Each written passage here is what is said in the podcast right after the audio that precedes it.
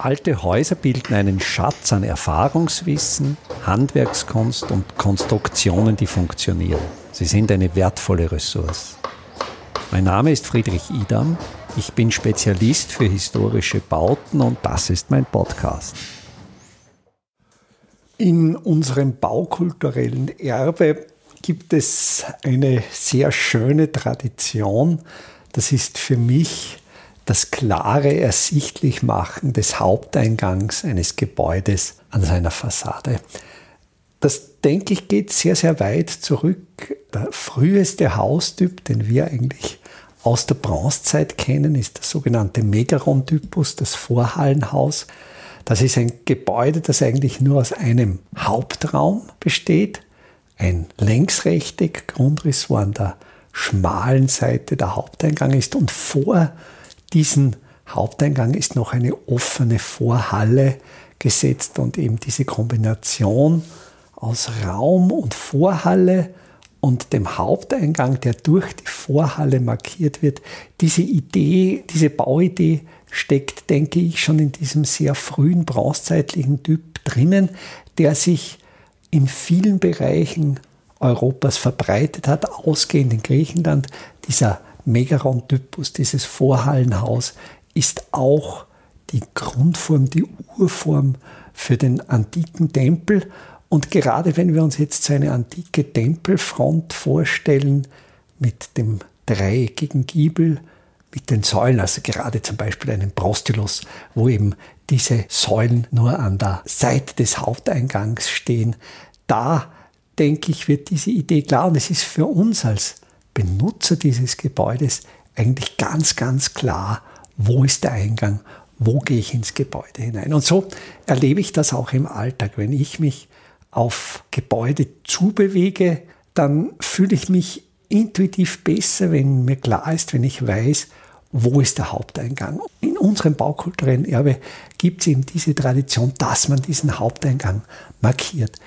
Entweder, dass genau an dieser Stelle des Gebäudes an der Fassade eine Erhöhung ist, also zum Beispiel ein Haus, wo der Haupteingang draufseitig ist, wo dann über dem Haupteingang an der Traufe ein Giebel, eine Wiederkehr sitzt, um das zu markieren, wo vor dem Haupteingang eine Vorhalle angebaut ist, wo der Haupteingang durch eine Vorhalle markiert ist.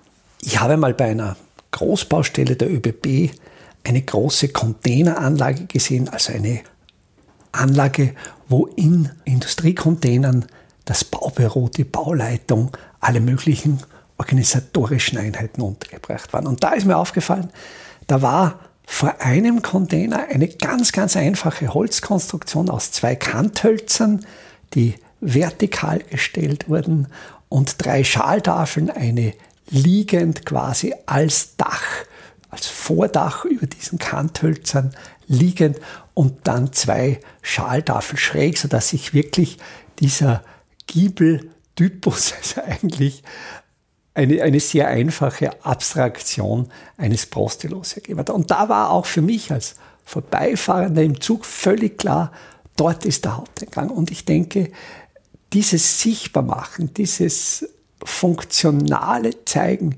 hier ist der Haupteingang und auch vor allen Dingen wenn man bedenkt, man nähert sich ja nicht immer unbedingt frontal einem Gebäude zu. Man geht manchmal gerade im städtischen Bereich seitlich an ein Gebäude vorbei. Und da ist es sehr, sehr wichtig, dass ein Bauteil aus der Fassade herausragt oder eben ein Bauteil, ein Risalit, ein Teil, der über die ganze Höhe des Gebäudes vorsteht und hier markiert, vielleicht auch durch eine andere Putzstruktur oder durch eine Eckquaderung, was immer, da gibt es ja in unserem baukulturellen Erbe ein reiches Repertoire an Möglichkeiten, um diesen Haupteingang sichtbar zu machen.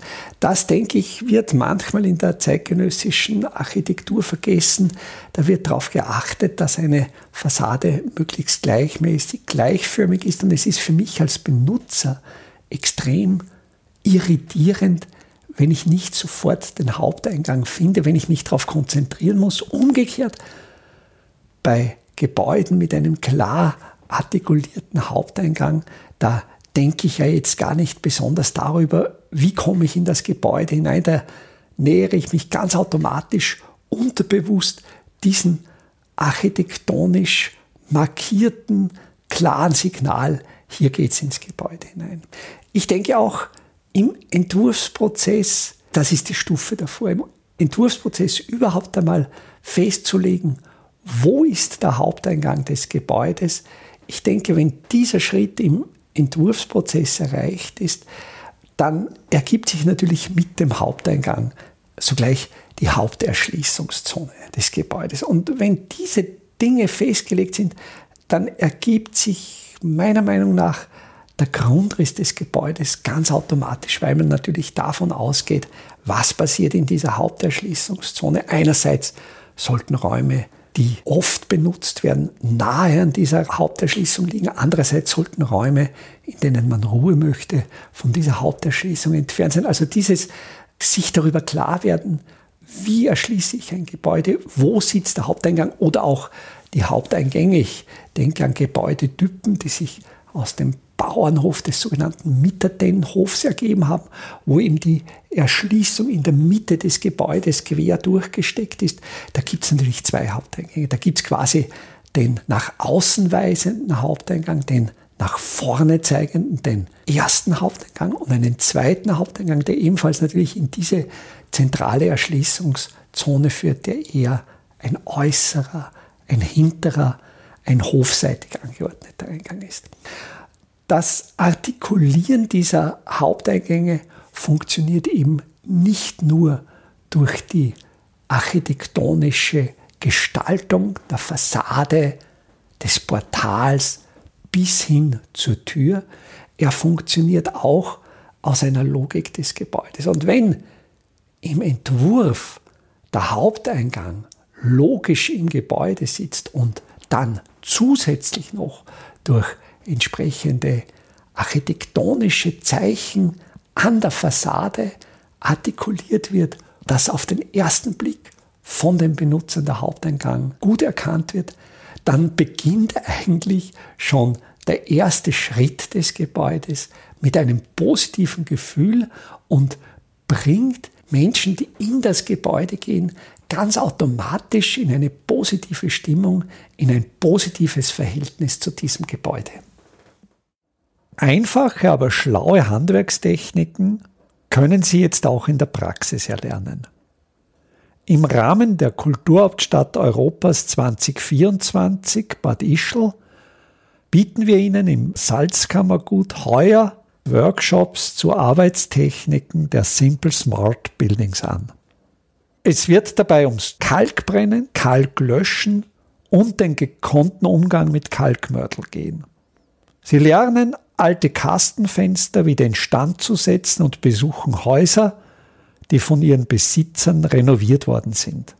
Zum Abschluss der Workshop-Reihe im Herbst 2024 können Sie von international renommierten Profis die Lehmbautechnik in Theorie und Praxis lernen. Wir würden uns freuen, wenn wir Sie für den einen oder auch für mehrere Workshops begeistern könnten. Alle Termine den Workshop-Folder zum Download und den Link zur Anmeldung finden Sie auf der Startseite meiner Website www.idam.at.